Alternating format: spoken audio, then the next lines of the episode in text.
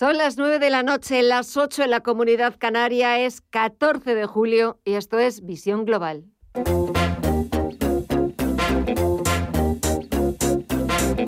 Esto es Visión Global con Gema González.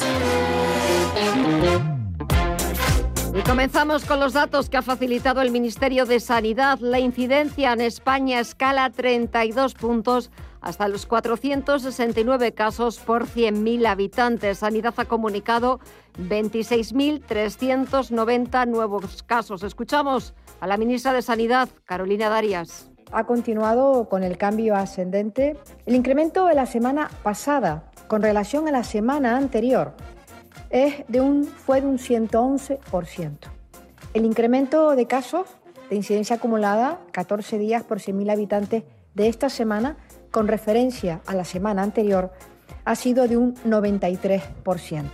Hablamos de datos de esa incidencia que continuamente va escalando posiciones, pero también les contamos eh, lo mal que le ha sentado al gobierno de Pedro Sánchez la sentencia del Tribunal Constitucional conocida este miércoles que tumba la medida más dura del estado de alarma decretado durante la pandemia y que considera el tribunal que para aplicar el confinamiento habría que haber declarado el estado de excepción. Moncloa respeta el fallo, pero no da crédito. Se reafirman en que el decreto que aprobaron, que queda ahora anulado, era absolutamente imprescindible para salvar vidas. Después lo debatiremos en nuestro tiempo de tertulia con nuestros invitados. Esta noche tendremos a Ignacio Ruiz Jarabo y Miguel Villarejo. Les preguntaremos si ellos están de acuerdo con esa sentencia o si creen, al igual que Vox, el estado de alarma fue la mayor vulneración de derechos de la historia. Pero antes toca echar un vistazo de nuevo a Wall Street, al otro lado del Atlántico, cuando falta una hora para que eche el cierre la principal bolsa del mundo y los índices cada vez más cerca de nuevos máximos históricos tras las palabras del presidente de la Fed, Jerome Powell, en el Congreso. Conditions in the labor market have continued to improve, but there is still a long way to go. En esa comparecencia, Jerome Powell ha asegurado que la economía y el mercado laboral estadounidense aún tienen un largo camino por recorrer para afianzar sus progresos. Y al igual que en otras ocasiones, Powell ha prometido que la Reserva Federal avisará con suficiente anticipación de cualquier cambio en sus programas de compras. Con todo, echamos un vistazo a las pantallas. Tenemos al Dow Jones de Industriales en los 34.944 puntos. Está subiendo un 0,16%. El SP 500, 4.380 puntos, suma un 0,25% y el Nasdaq 100 repunta un 0,42% hasta los 14.938 puntos.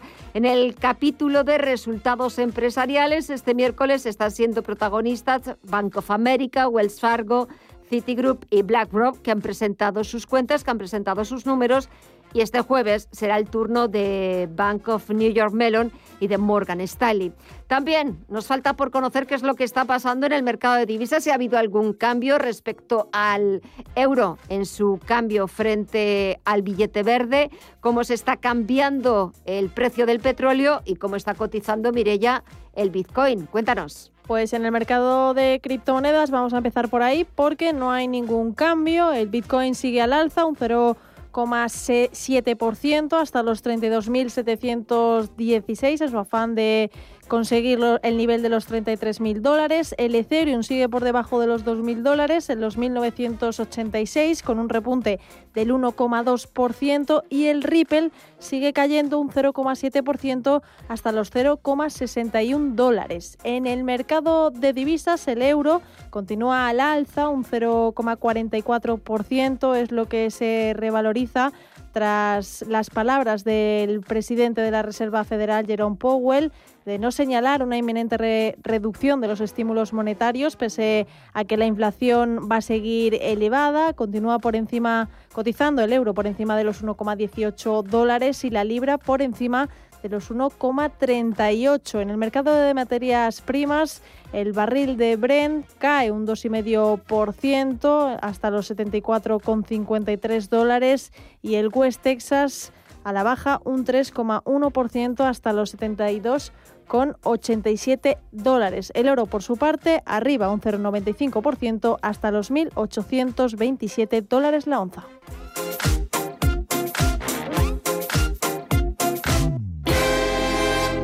Si tu vida cambia de prisa, mejor renting. El nuevo renting del Santander que se adapta a tu vida. Más fácil, más flexible y más libre. Llévate un BMW Serie 1 totalmente equipado desde 425 euros al mes en 48 cuotas y 10.000 kilómetros al año. Estrena coche con la confianza del Santander. Consulta condiciones en bancosantander.es. Operación sujeta a aprobación del banco. Preparados, listos, rebajas. Ya están aquí las segundas rebajas del corte inglés con todo el 50% en textil, calzado y complementos de las mejores marcas de deporte, como Nike, Adidas, Puma, Boomerang, The North y Reebok. Solo hasta el 18 de julio. Llévate todo al 50% de tus marcas favoritas de deporte en las rebajas del corte inglés en tienda web y app. Preparados.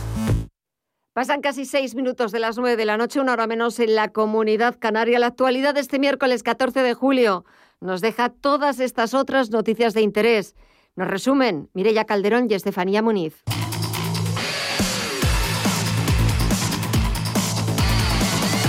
El gobierno pretende subir los permisos de paternidad y maternidad a seis meses. Lo está estudiando la ministra de Derechos Sociales, Ione Belarra, junto al Ministerio de Igualdad tiene que haber una prestación por crianza que sea un derecho de los niños y de las niñas que asegure que se puede criar pues con mayores condiciones de dignidad, porque ahora mismo lo que nos dicen los datos y, y lo muestran todos los estudios es que las familias y sobre todo las madres no tienen más hijos no porque no quieran, sino porque no pueden.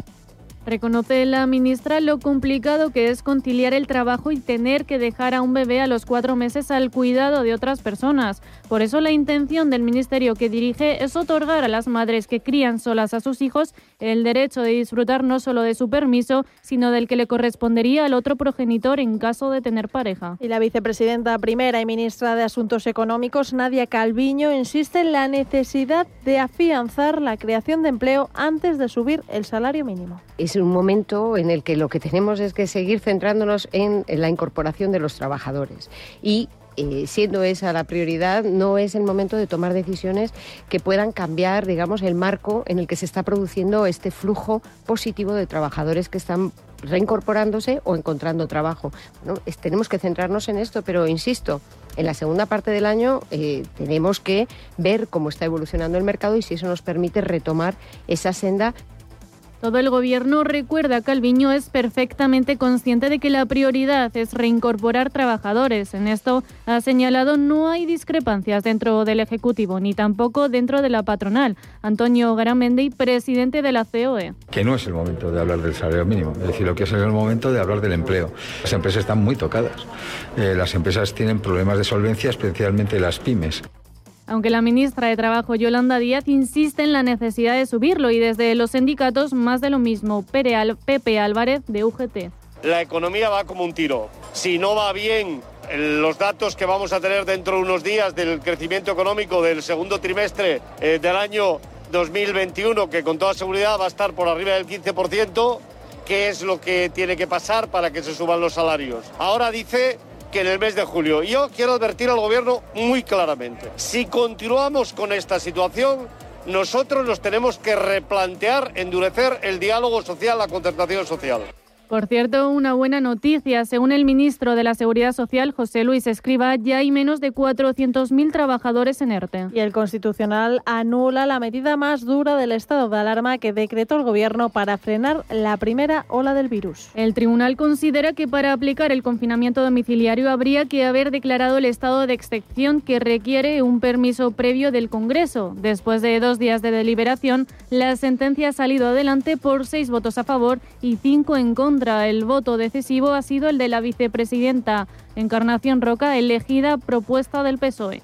Eh, Pilar Job es la ministra de Justicia. Como recordarán, el presidente del Gobierno compareció el 18 de marzo de 2020 en el Congreso de los Diputados. Quiero subrayar que la democracia española utilizó la figura del estado de alarma recogida en su artículo 116 al igual que lo hicieron el resto de gobiernos europeos, con medidas equivalentes. Cabe recordar que varios estudios internacionales, como por ejemplo el difundido por el Imperial College de Londres, con datos de 11 países europeos, calculó que las medidas de confinamiento a gran escala evitaron la muerte de más de 3 millones de personas por el COVID. En España el confinamiento salvó 450.000 vidas. Y Cantabria pide el aval de la justicia para decretar el toque de queda y limitar las reuniones a seis personas. En los municipios más afectados por el coronavirus como Santander, Torrelavega o Castro Urdiales, Miguel Rodríguez es el consejero de Sanidad. No se podrá circular por las vías públicas, no se podrá circular por la calle entre la 1 y las 6 de la mañana, salvo evidentemente las excepciones habituales en cualquier, eh, en cualquier resolución de este tipo de, de limitación de la movilidad y tampoco podrá haber grupos de más de seis personas ni en los domicilios ni en otros ámbitos privados, salvo lógicamente que sean convivientes. La comunidad valenciana ya logró este aval judicial para aplicar toques de queda en municipios concretos y en Canarias, sin embargo, el Tribunal Superior de Justicia ha denegado la petición del Ejecutivo Autonómico para limitar la movilidad entre las doce y media y las seis horas en las islas con nivel de alerta 3. El presidente canario Víctor Torres respeta la decisión judicial, pero no la comparte. Necesitábamos una ratificación judicial porque no depende del gobierno de Canarias en su potestad, si depende de nosotros otras medidas que ya hemos tomado, cierre de playas, reducción de aforos, etcétera. Eh, pero esta tenía que ser ratificada por el Tribunal Superior de Justicia y entendemos que igual que ha sido una situación que se ha tomado en otros momentos, en otras oleadas y a otros puntos de, o picos de contagio, y han tenido efectividad en estos 16 meses, en estos momentos es preciso tener instrumentos y herramientas para frenar los contagios. En Cataluña, Barcelona se prepara para nuevas limitaciones de horarios. Un nuevo toque de queda que, según el teniente de, alcalde de seguridad Albert Bardier, no, no afectará a toda Cataluña, pero sí a las zonas con más contagios. La medida tendría que ser validada por la justicia. El Gobierno realizará este paso tres días después de que recomendara a los municipios cerrar playas, plazas y calles durante la noche. La Comisión Europea fija para 2035 el fin de la venta de coches de combustión. Bruselas se alinea así con la que ya estaban proponiendo algunos países. España, en su nueva ley de cambio climático, había fijado este veto para 2040. La medida es un mensaje a los fabricantes para que aceleren su transformación hacia el coche eléctrico. Y el precio de la luz alcanza en julio los 91,86 euros por megavatio hora, el triple que en 2020. Todo apunta a que será el mes con el precio de la electricidad más caro según la OCU. Si se mantienen los actuales precios de la electricidad, la factura media de los hogares con la tarifa regulada se elevará hasta los 72,2 euros, lo que representa un incremento del 5% respecto al mes anterior y un 17% más que el recibo de junio de 2020.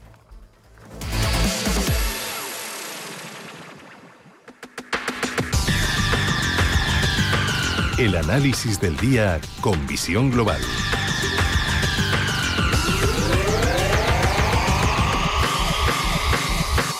Seguimos buscando más opiniones, más análisis y esta noche saludamos a Rafael Ojeda, que es analista macro global y asesor en Fortage Fund. Rafael, muy buenas noches y bienvenido. Creo que no había tenido el placer de charlar contigo. No, no, es la primera vez, es la primera vez. Muchísimas gracias por la invitación. Muchísimas gracias a ti por aceptar nuestra invitación y por, eh, bueno, pues eh, hablar unos minutitos de, de cómo, cómo estás viendo el mercado, cómo estás viendo Wall Street. Bueno, pues Wall Street lo veo realmente positivo. Lo cierto es que se esperaba una, se espera una, una, una temporada de resultados realmente positivos, como así eh, parece que, han empezado.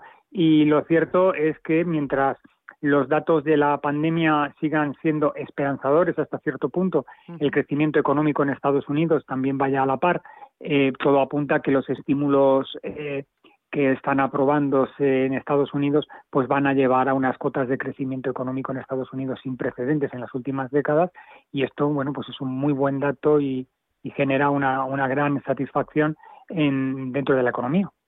Y sobre todo cuando la inflación que lo repite una y otra vez el presidente de la Reserva Federal, Jerome Powell, siempre que se lo preguntan, cuando la inflación va a estar alta, va a seguir siendo elevada en los próximos meses, pero esto es algo temporal, esto es algo puntual, hasta que empiece otra vez a bajar y a ser más moderada.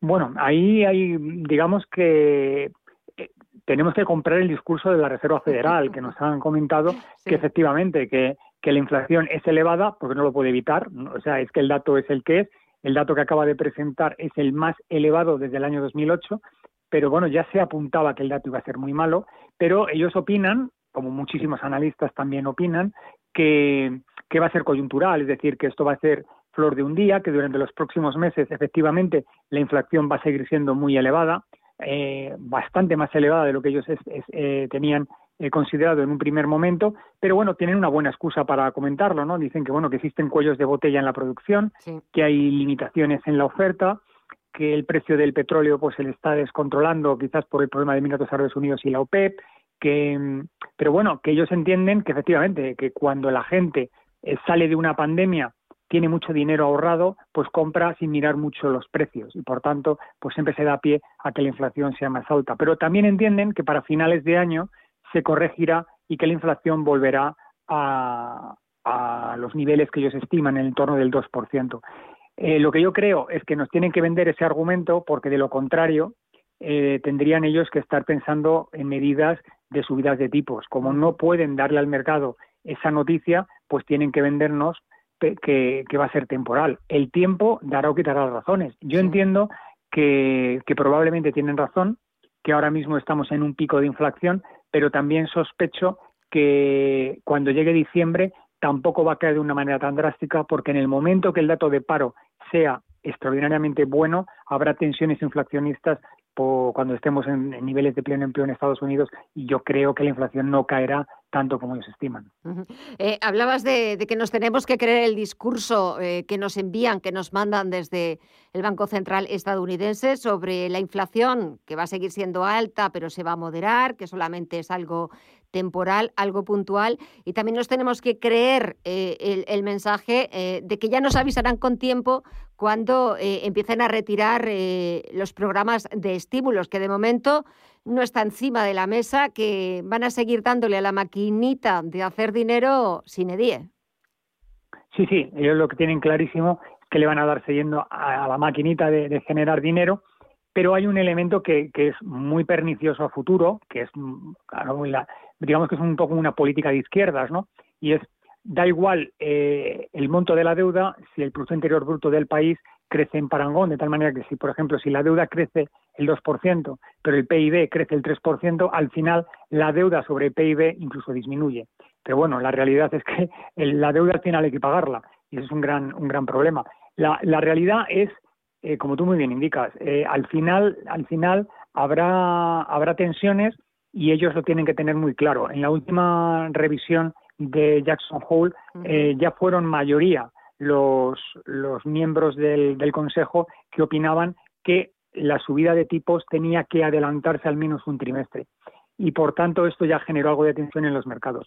Yo entiendo que en tanto en cuanto ellos puedan aguantar eh, las subidas de tipos lo van, lo van a hacer. De hecho, el mensaje de ha sido claro. Falta mucho para alcanzar el nivel de progreso sustancial, que es lo que ellos necesitan o lo que ellos venden para no empezar hacer un tapering o una subida de una subida de tipo de interés.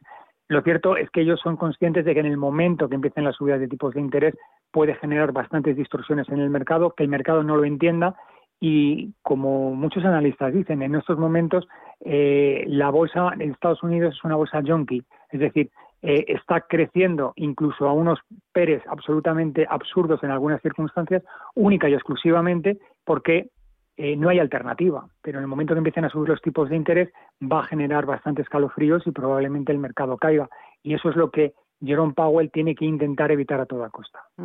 Nosotros no vamos a evitar eh, nada, no vamos a evitar, venga, hablar de los resultados empresariales que se han comenzado ya a publicar en Estados Unidos, también aquí en España comenzaremos a conocer en breve esas cuentas de las cotizadas. Eh, ¿Cuáles son tus previsiones? ¿Cómo están saliendo? ¿Dentro de lo que esperabas o, te están sorprendiendo? A ver, no me están sorprendiendo porque trimestre tras trimestre eh, la, percepción de los analistas se bate. Eh, hace un año o dos años se batían porque realmente los fundamentales eran espectaculares y se batían eh, ahora lo que ha ocurrido es que, digamos que los analistas han dado cuenta que, bueno, lo que hay que hacer es no ser tan optimistas, bajan la previsión y al bajar un poco la previsión consigues que, al final la, expectativa supere la realidad. Lo cierto es que los resultados han sido muy buenos, como ya se barruntaba que iba, que iba a suceder. Los datos de JP Morgan, PepsiCo, Goldman Sachs han sido excelentes los datos de BlackRock, que ha ganado más de un 27%, los de Citigroup, que también ha tenido un beneficio de más de, 12.000 millones en el primer semestre, eh, bueno, han sido en general datos muy positivos. También tenemos que tener en cuenta que en el sector financiero parte de esos resultados se deben a la liberación de reservas. Había mucho dinero en, reservas que ahora mismo están liberando porque no, no se justifica la, existencia de las mismas y esto pues está marcando los beneficios. Y luego el efecto espejo, porque claro, los comparables frente al terrible año anterior, pues, pues hace que los datos sean positivos. Pero lo cierto es que eh, al calor del incremento del consumo en Estados Unidos, de la mejora económica, de la reactivación global de los mercados, pues todo apunta a que efectivamente los resultados no solamente sean buenos, sino que los próximos trimestres también lo sean. Y ya para terminar, Rafael, venga, un valor, un sector para apostar. Pues mira, eh, yo apostaría por todo lo que tenga que ver con el sector digital, con el sector mm, sectores tecnológicos. Sector digital a mí es un sector que me, que me, que me gusta mucho. Compañías como, por ejemplo, eh, Visa, que ha pegado un cambio hacia hacia el tema de la digitalización, temas como Mastercard, también temas de consumo, que son compañías que están entrando mucho en la, en la inteligencia artificial y que, a, a través del consumo y que el momento del ciclo les favorece, pues pueden hacerlo realmente bien. Empresas como PayPal y en ese tipo de compañías pueden hacerlo bien. Y sí, solucionan el problema de semiconductores, que es un problema muy gordo, todo lo que tenga que ver con tecnología. Pero el tema de los semiconductores a mí me está, digamos, que poniendo un poco el pie en el freno eh, con ese sector. Pues eh, nos quedamos con esas recomendaciones, con el consejo de Rafael Ojeda, analista macro global y asesor en Fortage Fund. Rafael, ha sido un verdadero placer. Espero que, que hablemos más a menudo, que pases una buena noche y hasta otra próxima ocasión. Un saludo. Muchísimas gracias. A ti. Buenos días.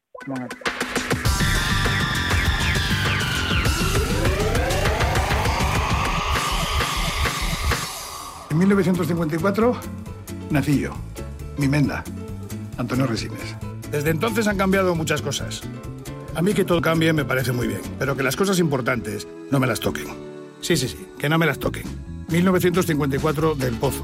Que lo bueno nunca cambie. Hasta luego.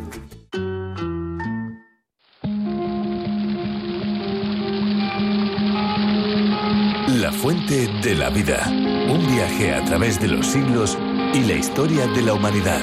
La fuente de la vida. De lunes a viernes, de 12 a 12 y media de la noche, aquí, en Radio Intereconomía. Visión global. Los mercados. Bontobel Asset Management patrocina este espacio. De vuelta a las principales bolsas europeas, nueva sesión de caídas para la bolsa española, para el IBEX 35, que partirá mañana desde los 8.658 puntos. Hoy ha perdido un 0,42%. Si echamos un vistazo dentro del selectivo, las mayores caídas han sido para Solaria, que se ha dejado cerca de un 3%, Siemens Gamesa ha perdido un 2,2% o Celnex, que se ha dejado más de dos puntos porcentuales. En el lado contrario, apenas 10 valores han conseguido escapar de las ventas. Las mayores subidas se las ha anotado ArcelorMittal del 2,64%. Acerinos también se ha colado en el ranking de ganadores, ha sumado algo más de un 1,5% o Bankinter, que ha subido un 2,50%. Eso en la renta variable. Si echamos un vistazo al mercado de la renta fija, el interés exigido al bono español a 10 años se repliega hacia el 0,3%. Eso es lo que ha pasado este miércoles 14 de julio. Echamos un vistazo a las previsiones, la agenda de mañana jueves 15 de julio. Las tiene Paul Mielgo. Mañana jueves 15 de julio los mercados contarán con el dato de PIB del segundo trimestre en China. Otros datos que se publican en el gigante asiático serán la producción industrial, las ventas minoristas y la tasa de desempleo. En Estados Unidos, como cada jueves, solicitudes semanales de subsidio por desempleo y también se publicará la producción industrial de junio, además de los índices manufactureros Empire State de la región de Nueva York y de la Fed de Filadelfia, ambos correspondientes al mes de julio. Jerome Powell vuelve a testificar en Capitol Hill, esta vez ante el Comité Bancario del Senado. Y en clave empresarial continúa la temporada de resultados con las cuentas de Morgan Stanley y Bank of New York Mellon, entre otros. Bontobel Asset Management ha patrocinado este espacio. Bontobel Asset Management calidad suiza con el objetivo de obtener rendimientos superiores a largo plazo. En Bontobel Asset Management siempre estamos a la vanguardia de las inversiones activas en bonos y acciones. Para más información, entre en nuestra página web bontobel.com barra am. Bontobel Asset Management, su especialista global en fondos de inversión.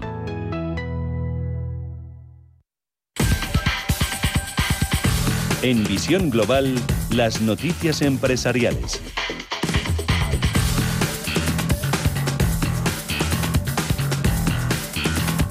Telefónica lanza el desafío a Orange y Vodafone ante la subasta de 5G. Y confirma que acudirá a la licitación de la banda de los 700 MHz para 5G, que se celebrará la próxima semana. El objetivo es consolidar su liderazgo en conectividad al unir el impulso de la cobertura 5G con su amplia red de fibra en España. Las condiciones establecidas por Economía para la subasta implican un precio de 995 millones de euros y concederá el espectro por 20 años. Iberia y Repsol firman un convenio para ir de la mano en soluciones para una movilidad aérea más sostenible. El pacto se enmarca en los objetivos de desarrollo sostenible que promueve Naciones Unidas a través de la Agenda 2030. El sector aéreo tiene dos grandes objetivos a la vista en materia ambiental. Una mejora del 2% anual en la eficiencia del consumo de combustible hasta 2050 y un crecimiento neutro en carbono a partir de 2020. AENA ofrece a un único socio las primeras 28 hectáreas en Barajas para desarrollar un polo logístico. El gestor aeroportuario va a contar con un único colaborador para esta primera ofensiva en la construcción de la futura ciudad aeroportuaria de Madrid-Barajas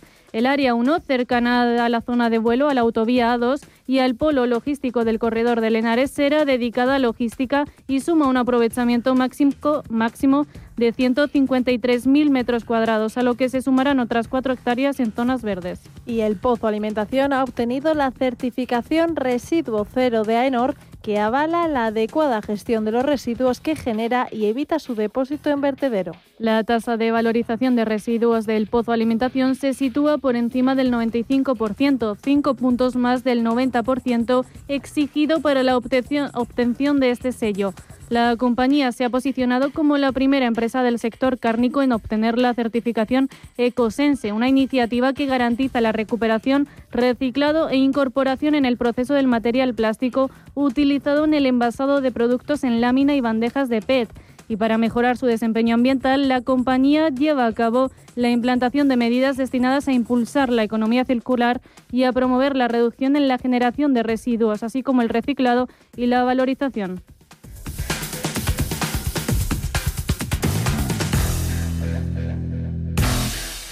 Las auditorías energéticas son obligatorias para las grandes empresas.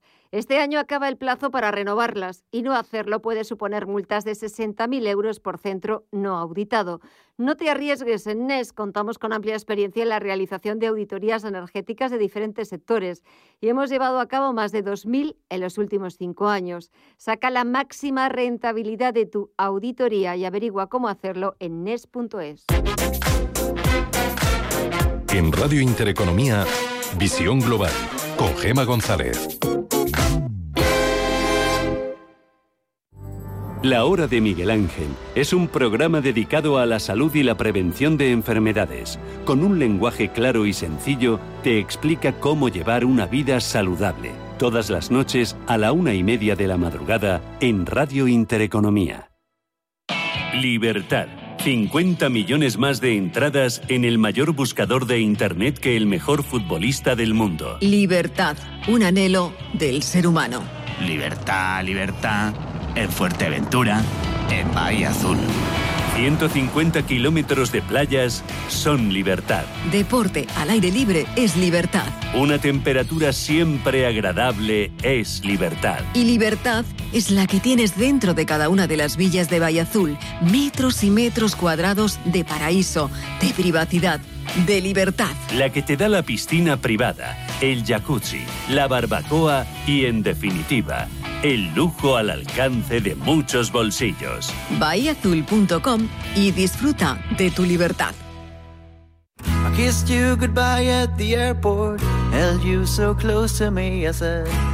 El verano es sinónimo de desmadre y quien diga lo contrario miente. El verano es sinónimo de reuniones con familiares y amigos, de un atardecer, de un chapuzón en la piscina, de irse a dormir a las tantas y de no controlar, vamos, que no se controla ni la cuenta ni los gastos en estos meses tan frenéticos. Después de unas vacaciones merecidas, es importante hacer un recuento de nuestros gastos para marcar nuevos objetivos y metas, porque más allá de los kilos cogidos en este periodo estival, que están totalmente permitidos, lo que hay que coger son nuevas formas de ahorro. Por ello, hoy en Visión Global os traemos ocho consejos que ha estipulado la entidad Bank of America para ahorrar después del atraco de las vacaciones. La primera recomendación a tener en cuenta es registrar todos los gastos que realizamos, desde el café de por la mañana hasta el pago de la vivienda. Esta rutina es importante para llevar un control de todo aquello que resta. Una vez lo tengamos, hay que clasificarlo por categorías. Un ejemplo de ello sería alimentación del hogar, gastos fijos o gasolina. El segundo consejo a seguir es marcarse un objetivo de ahorro y ustedes se preguntarán cómo se puede lograr esto afrontando los pagos de un hogar todos los meses. Pues bien, para la entidad Bank of America ha de establecerse un presupuesto con el que se puedan mantener e intentar ahorrar mínimo el 10% del sueldo en la medida que se pueda, ya que en la práctica la cosa cambia.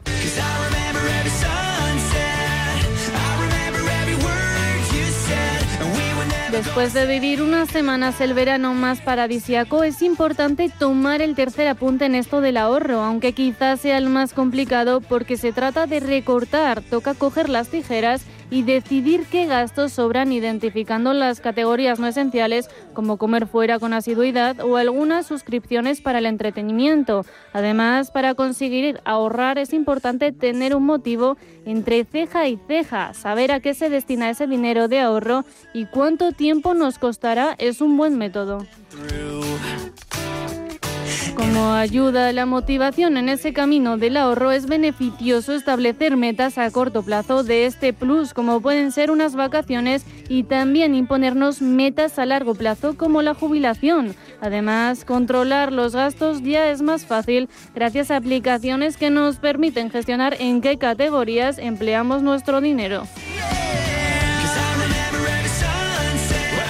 Otro de los consejos es destinar la cantidad ahorrada todos los meses a otra cuenta bancaria si así te es más fácil distribuir tu capital, ya que es importante tener un fondo de ahorro por si surgen gastos imprevistos de última hora y a nadie nos hace gracia desembolsar una gran cantidad de golpe y quedarnos a dos velas, porque aquí sí vale el ojos que no ven, bolsillo que no siente.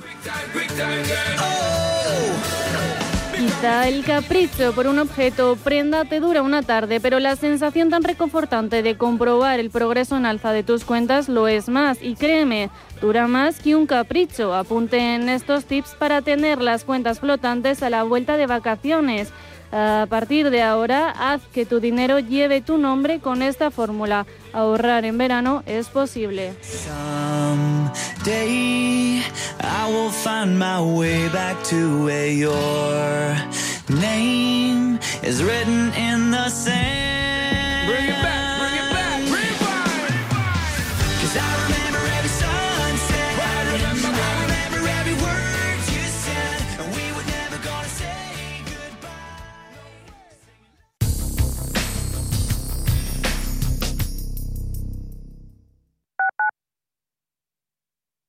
Al principio pensaba, lo alquilo, no lo alquilo, lo alquilo, no lo alquilo. Luego, con renta garantizada pensé, lo alquilo.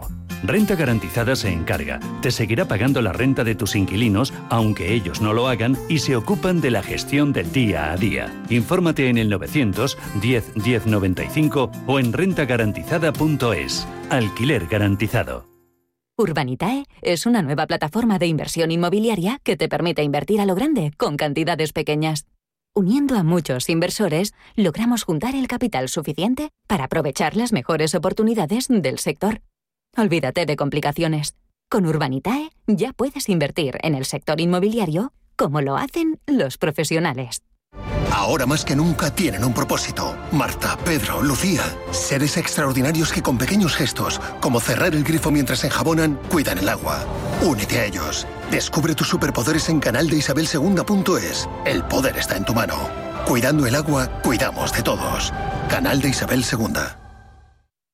En la Fundación La Caixa, desde el programa de ayudas a proyectos de iniciativas sociales, trabajamos para hacer realidad una sociedad más justa y solidaria. Por eso, mantenemos nuestro compromiso, reconocer las mejores iniciativas y acompañar a entidades sociales para llevarlas a cabo. Hacerlo juntos para hacerlo realidad. Fundación La Caixa. Los viernes a las 10 de la noche tienes una cita con otro gato, el gato gourmet. Andrés Sánchez Magro presenta una guía semanal gastronómica, enológica, de restaurantes, literaria, musical, con todos aquellos ingredientes necesarios para cocinar la buena vida. El gato gourmet, los viernes a las 10 de la noche aquí, en Radio Intereconomía. Radio Intereconomía. Información económica en estado puro.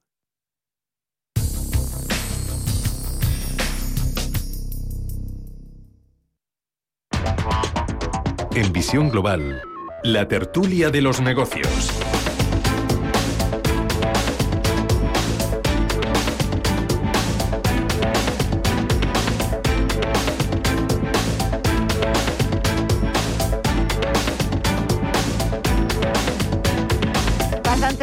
36 minutos de las 9 de la noche, una hora menos en la comunidad canaria. Comienzo saludando a Ignacio Ruiz Jarabo, es director de la agencia tributaria. Ignacio, muy buenas noches. Muy buenas noches, Gemma. Y también saludo a Miguel Villarejo de Actualidad Económica. Miguel, muy buenas noches a ti también.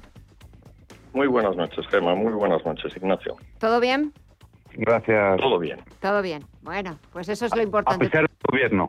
Eh, a pesar del gobierno, pesar. sí, sí, sí, a pesar del gobierno. Ahora hablaremos del gobierno y le daremos, eh, le daremos donde más duele. Pero antes, si os parece, vamos a echar un vistazo. Mireya nos va a repasar, nos va a decir así rápidamente qué temas eh, podemos sacar aquí en esta mesa de tertulia. A ver, Mireya, ¿por dónde empezamos? Pues hoy tenemos varios temas sobre la mesa, entre ellos una buena noticia porque BBVA ha revisado al alza sus previsiones y espera que España crezca un 6,5% en 2021 y un 7% en 2022, aunque eso sí, pide al gobierno acometer las reformas necesarias para afianzar la recuperación, una recuperación en la que está concentrada el gobierno de Pedro Sánchez, aunque sigue habiendo discrepancias sobre la mesa. Hoy, por ejemplo, se ha hecho pública la pretensión del Ejecutivo de subir los permisos de paternidad y maternidad a seis meses, así como la intención de otorgar a las madres que crían solas a sus hijos el derecho de disfrutar no solo de su permiso, sino del que le correspondería al otro progenitor en caso de tener pareja.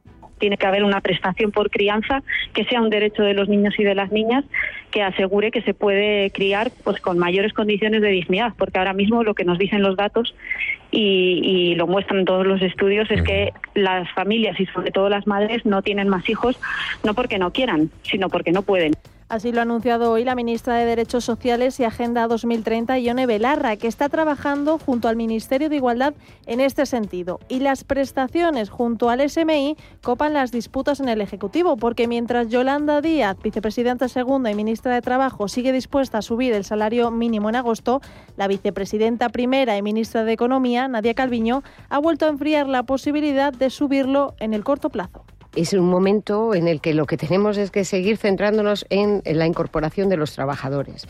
Y eh, siendo esa la prioridad, no es el momento de tomar decisiones que puedan cambiar, digamos, el marco en el que se está produciendo este flujo positivo de trabajadores que están reincorporándose o encontrando trabajo. Bueno, es- tenemos que centrarnos en esto, pero insisto, en la segunda parte del año eh, tenemos que ver cómo está evolucionando el mercado y si eso nos permite retomar esa senda Unas palabras que coinciden con las del presidente de la COE, Antonio Garamendi, que señala que es momento de mantener el empleo. Que no es el momento de hablar del salario mínimo, es decir, lo que es el momento de hablar del empleo. Las empresas están muy tocadas. Eh, las empresas tienen problemas de solvencia, especialmente las pymes. Y en el lado opuesto están los sindicatos UGT y comisiones obreras, que han convocado manifestaciones hoy en diferentes puntos de España con el lema de ahora sí toca. Unai Sordo es secretario general de comisiones obreras. un país donde los precios crecen al 2,5% y donde el PIB va a crecer en torno al 6 o más del 6% si la vacunación va bien, pues yo creo que no es de recibo que se congele el salario de la gente que menos gana. Todo ello mientras que las grandes hoteleras españolas están alerta por la escalada del conflicto social en Cuba y es que los grandes grupos españoles controlan el 70% de las habitaciones hoteleras en manos de la industria extranjera en el país cubano, entre las que destacan Melia e Iberostar, que gestionan 36 y 15 activos del país. Gracias, Mireia. Y también nos falta ese asunto, ese revés que le ha dado por un apretado margen el Tribunal Constitucional al Gobierno. A ver, Ignacio, ¿es momento de hablar de qué? Porque parece que no es momento de hablar de una subida del SMI. A ver, ¿de qué es momento? ¿De qué hablamos? Pues empezando por lo último que, acabas de comentar, la sentencia del Constitucional. Bueno, primero, Cuba es una dictadura, ¿eh? está claro. Y hablando de la sentencia del Constitucional, vamos a ver, eh, a mí no me parece especialmente grave que se haya declarado anticonstitucional es una cosa, primero no te va a tener efectos porque efectivamente, bueno, más allá de multas que se quiten, ¿no? Pero no va a tener efectos prácticos eh, significativos porque efectivamente pasa como la sentencia que declaró anticonstitucional la amnistía fiscal. Es un tema que ya ha pasado y en principio pues no se va a repetir en esas condiciones. Si es necesario un nuevo confinamiento, ya sabía mediante un estado de alarma. ¿no? Por tanto, efectos prácticos escasos, simplemente el tema de las sanciones que puedan caer en, estos momentos. Lo que me parece muy grave ha sido la reacción del Gobierno. Me acabo de ver en televisión a la ministra de Justicia. Primero, una falta de, nuevo de, calidad democrática no permitiendo preguntas, pero lo peor ha sido el manifiesto, lo que ha dicho. ¿no? Vamos a ver, las reglas del juego son las reglas del juego y eso es fundamental en una democracia. Y cuando el Constitucional, con sus reglas de mayoría, decide una cosa, la ha decidido el Constitucional. Y la ministra ha dicho lo que han decidido seis magistrados del Tribunal Constitucional. No, señora ministra, lo ha decidido el Tribunal Constitucional, mm. aplicando sus reglas de mayoría y, por tanto, es una posición del Tribunal, adoptada por seis, sí, sí, pero es una posición del Tribunal, no de seis magistrados. Y a continuación, ella ha negado que fuera anticonstitucional, de nuevo incumpliendo las reglas del juego. Aquí quien puede decir si una cosa es constitucional o no es el tribunal. Y pro, y se acabó. Luego tú puedes decir, yo no lo comparto, pero como lo ha dicho el constitucional, reconozco que es anticonstitucional. Bueno, pues primero, ha negado que fuera una posición del tribunal, atribuyendo solamente a seis magistrados, y después ha negado que fuera anticonstitucional. Me parece de una gravedad enorme para lo que es el funcionamiento de una democracia. Y como llueve sobre mojado, porque este gobierno se pasa a las instituciones del Estado por el arco del triunfo, pues la verdad que me parece absolutamente eh, criticable y, desde luego a un nivel eh, de, máxima intensidad la crítica. Eh, Miguel. Bueno, yo mm, mm, estoy completamente de acuerdo con, con, Ignacio. Las reglas del juego es que las decisiones del Constitucional se toman por mayoría. Es como si al día siguiente de unas elecciones saliera la oposición y dijera, me parece muy bien que voten los españoles, pero yo no, no, no lo asumo y me niego. O sea, es exactamente lo mismo que la reacción que tuvo Trump cuando, cuando perdió las elecciones con, con Biden y que todo el mundo consideró que, que era un que era un eh, pues eso antidemocrático y es, es exactamente lo mismo son las reglas del juego te podrán parecer mejor o peor pero salir efectivamente a leer un comunicado en el que más o menos vienes a deslegitimar y a decir, vale, me da muy, me, parece muy bien lo que ha dicho el Constitucional, pero lo que yo pienso es lo contrario y se acabó. Y además no admito preguntas. Yo recuerdo con, en esto de la, que cuando el, primero que, que, que empezó a, hacer estas cosas de las ruedas de prensa se le ocurrió a Rajoy hacerlo alguna vez una comparecencia de plasma y, y me recuerdo la Mm. Sí, sí, el escándalo que se montó, bueno, era el fin de la democracia, se había acabado en España la transición, volvíamos a la dictadura franquista, era intolerable. Bueno, el otro día, esto, mm, Pedro Sánchez, mm, comparecencias sin preguntas, ahora esta mujer, comparecencias sin preguntas, parece que es, que es la moda, eso es democrático y por el contrario, lo que dice el Tribunal Constitucional, pues no lo es pues es, en fin, no es, no es, no es juego limpio, no, no parece muy sensato por parte de, este gobierno.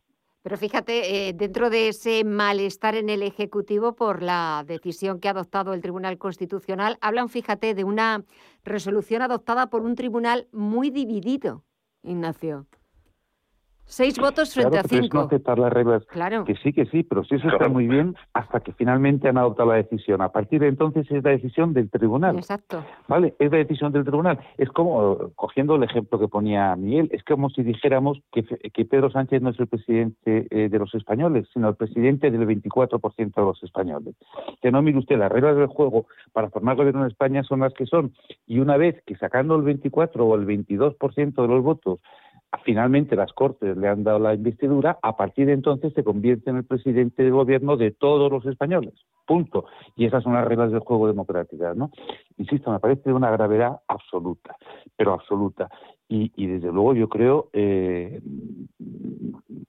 francamente, que hay prohombres socialistas con sensibilidad democrática y sensibilidad de Estado que deberían, igual que hacen en otras facetas, por ejemplo, respecto a lo de Cuba, manifestarse, yo creo que aquí también deberían, efectivamente, eh, decir la posición a los hermanos mayores, a los hermanos menores del socialismo, ¿no?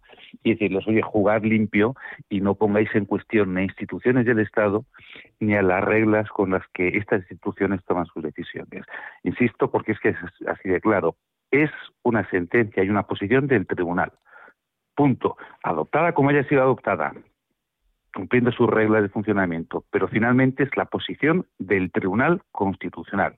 Así de claro. Eh, Miguel, hablamos de esa remodelación, de esas caras nuevas que estamos viendo en el gabinete. Mencionabas antes la intervención este fin de semana de, de Pedro Sánchez comunicando esos cambios y sobre todo, bueno, pues eh, una de sus primeras eh, frases para justificar el cambio era que había bajado la edad media de, de, de los ministros. Y antes era de 55, 54, ahora iba a ser de 50. Sí, sí, también dijo que había aumentado la proporción de mujeres en el Consejo de Ministros. Esto todo es un signo de los tiempos. En, en fin, el, esto, ¿qué le vamos a hacer? Esto es como cuando Zapatero nombraba esto siguiendo un estricto sistema de cuotas los, los ministros. Y entonces en, en agricultura tenía que ser una mujer, tenía que ser del, de esta sensibilidad socialista, tenía que ser joven y tal, y al final el sudoku consistía, pues tiene que ser maruja, aunque maruja no, no supiera, no supiera nada de, de, la cartera en la que le metían, pero bueno, estas, estas son las cosas. No, a mí me parece, la, la, la verdad es que ha sorprendido a todo el mundo, ¿eh? La, nadie se esperaba la salida de Ábalos ni de Iván Redondo, se sospechaba algo la salida de, de, de la, de la vicepresidenta, pero pero en general es un vuelco y es parece que vuelve otra vez a los brazos del partido y que se arroja en brazos de la gente que que, que, que lo que le, le, se opuso a su llegada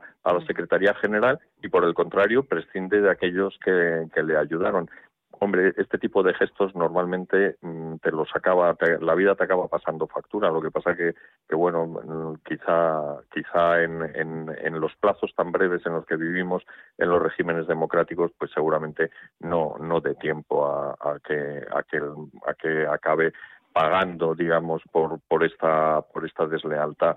A mí lo más significativo de todas formas de la crisis del gobierno es que entroniza a Nadia Calviño al frente de, del aparato económico. Yo creo que ya se, este gobierno ya se deja de aventuras. Es igual que cuando Felipe González esto nombró a, a Miguel Boyer después de coquetear durante la, campaña electoral con las ideas mm, de nacionalización que había tenido Mitterrand en Francia y es lo mismo que cuando Zapatero nombró a Pedro Solves ministro de, Economía. Estas ideas de que hay otra hay otra manera de hacer economía yo creo que, que, está muy bien para que la diga Pablo Iglesias en, en los en, en los mítines pero bueno, estamos viendo además con lo de Cuba, que lo ha mencionado antes esto Ignacio, que, efectivamente que la, alternativa al, a la política económica que practicamos en Occidente eh, es ese socialismo bolivariano, el socialcomunismo cubano o lo que sea que quiera que tengan el peronismo argentino, es decir, que son todo esto formas de administrar la, miseria. Entonces, bueno, que este Naya Calviño es, ha tranquilizado mucho a los a los burócratas de a los eurócratas y a los empresarios me parece una buena noticia Eh, Ignacio, eh, contaba Sí. antes, ahora te pregunto Una- por, por Nadia sí. Calviño. No, yo decía antes que, por ejemplo, ese malestar en el Ejecutivo por la resolución de, del Constitucional, pero malestar el que tenía José Luis Ábalos cuando traspasó la cartera esta semana. Fue tremendo, ¿no? Efectivamente. Bueno, primero fue muy significativo la ausencia de cualquier otro compañero de gabinete, ¿no? Cosa que hemos visto en otros en otras tomas de posesión. eh, había eh, bastantes compañeros, bueno, concretamente en el traspaso de Carmen Calvo a Félix Bolaño, estaba todo el gabinete en pleno e incluso expresidentes del gobierno socialista como Zapatero, ¿no? Y en cambio Ábalos y su sustituta estaban absolutamente solos en el centro del ruedo absolutamente solos. Y efectivamente el disgusto de Ábalos era evidente cuando llegó a decir literalmente algunos somos las cabezas que hay que golpear, literal, ¿no? Y luego al día siguiente vimos en una conversación con Pedro Piqueras, una entrevista con Pedro Piqueras, como preguntado dos o tres veces por el cese de Ábalos, Pedro Sánchez se encontró absolutamente incómodo, absolutamente incómodo. Bueno, para empezar negó que fuera un cese. Yo no sé, no sé esta esta creatividad, eh, este ingenio de, de nuestro presidente de gobierno es difícil de entender. Pero vamos, más allá de esa broma, estaba absolutamente eh, incómodo y, y evidentemente se explicó muy mal. Lo único que dijo, finalmente, para explicar el cese de Ábalos, es que esta nueva etapa necesitaba gente preparada para la modernidad lo cual me imagino que a Ábalos le habrá sentado todavía peor, ¿no? Porque claro, sí. es una descalificación absoluta y llamándole cavernícola de forma indirecta, ¿no? Eh, en relación con, déjame un pequeño Sí, comentario, casi una ocurrencia. Cuando decía Miguel que Zapatero, perdón, que Pedro Sánchez presumía del número de mujeres que se incorporaban y de la juventud de su gabinete, a mí me hubiera gustado que en este momento se pusiera se sobrepusiera en la pantalla una imagen de Manolo Castells, ¿no? Eh, que evidentemente cumple los dos requisitos, ¿no? El ministro de, de- de universidades, ¿no? Bueno, eh, pa- para lo que hace, para lo que hace y, y por comentar algo de, de, de, de la- de cuando, cuando, como decías tú, que, que, que Sánchez alegaba que necesitaba gente moderna, es como cuando Florentino Pérez se cargó a Luis del Bosque porque decía que necesitaba un entrenador con un aspecto más moderno. Bueno, pues, en, en fin, esta, Sin estas son comentarios. le están, le están sacando a Florentino Pérez un montón de, Sí, de sí, reflexiones. Sí, grabadas a traición. sí, Sí, que son muy graciosas y, y- y algunas de las cuales comparto. ¿eh? sí, bueno, no, no sé está si... saliendo, pero está está saliendo retratado Florentino, ¿eh? Sí, está sí. saliendo retratado. Sí, sí, Pero él claro, ya los, bueno, pero es- él ya los es- que retrata, ¿eh? Porque no está dejando títere eh, con cabeza, ¿eh? Sí, sí, sí, nada. Pero bueno, es que si a cualquiera nos grabaran en una conversación de bar, esto, Sí, en, fin, nos sacarían Uy, los. madre los mía, miedo me colores. da. No sé qué pensaríais de mí. Claro, claro. de cualquiera, de cualquiera, de cualquiera. sí, sí. Bueno, eh, señores, ¿queréis que hablemos de, de Cuba? De lo que, de lo que está pasando, de cómo ya la, los cubanos están llegando ya, están sobrepasados ya de, de- de la situación, de una situación de miseria, de una situación de carestía agravada por la pandemia, de un régimen verdaderamente te- terrible, eh, o de esa lentitud por parte del gobierno español en llamar a las cosas por su nombre. A ver, Ignacio.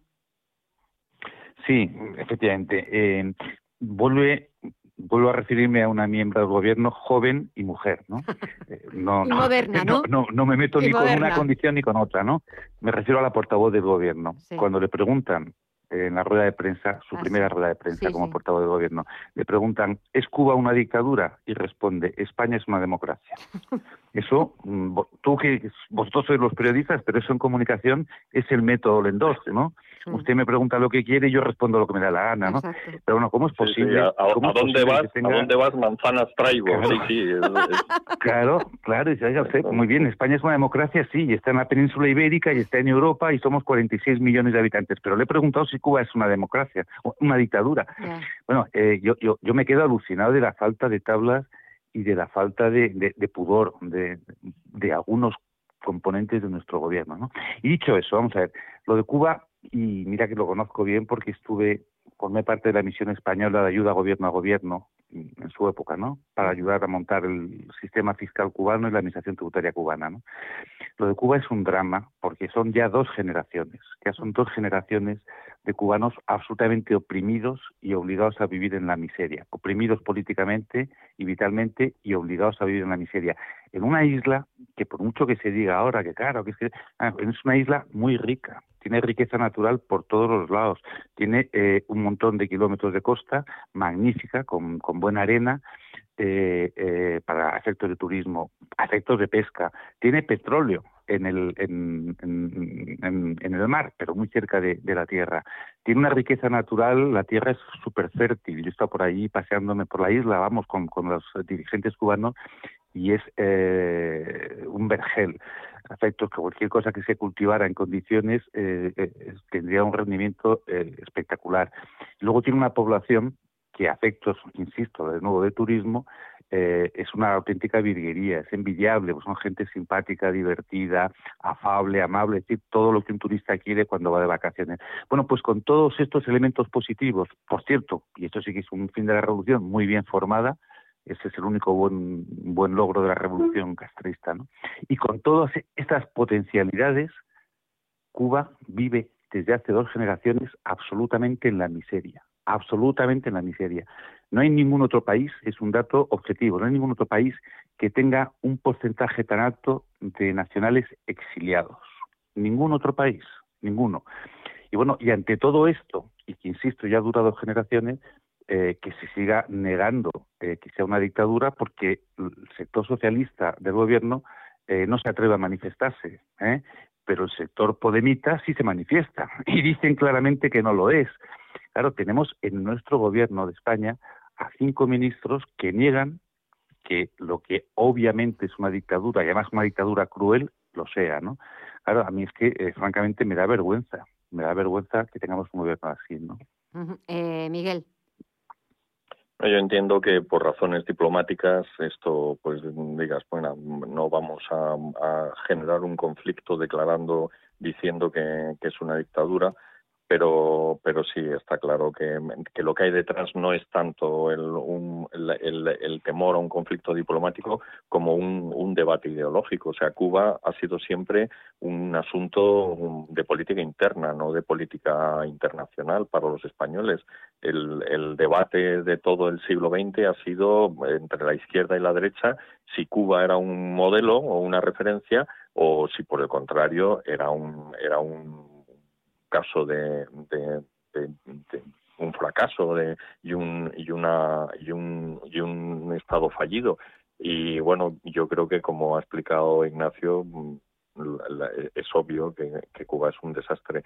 Lo que yo no estoy tan seguro, porque estos, estos movimientos se reproducen esto periódicamente, es que esto vaya a ir a, a ningún lado. O sea, la, la, experiencia, lamentablemente, la experiencia de otras de otros regímenes totalitarios y como decía Ignacio, eso es uno de los éxitos de la revolución, es crear un Estado totalitario que controla barrio por barrio y manzana por manzana a todos, a todos los ciudadanos.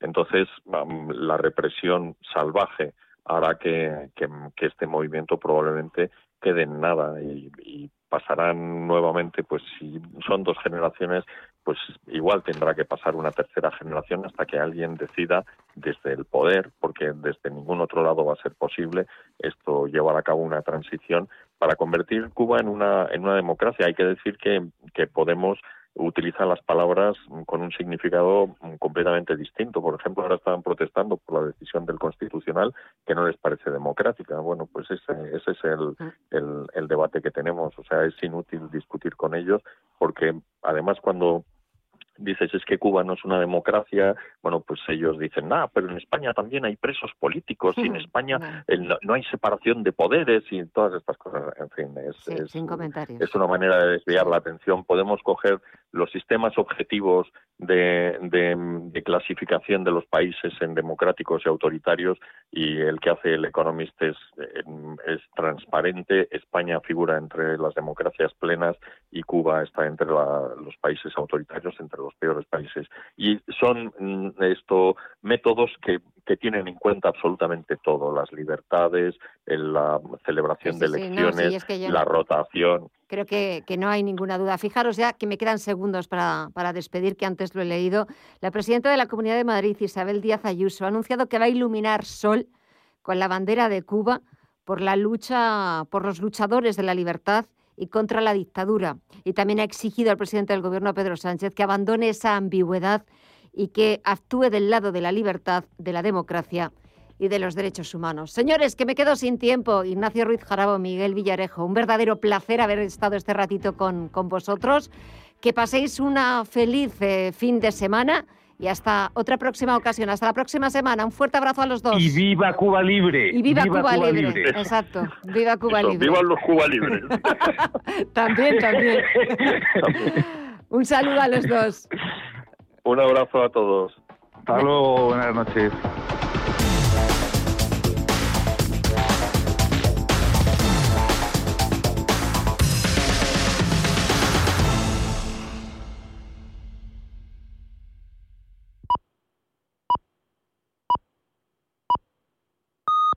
Son las 10 de la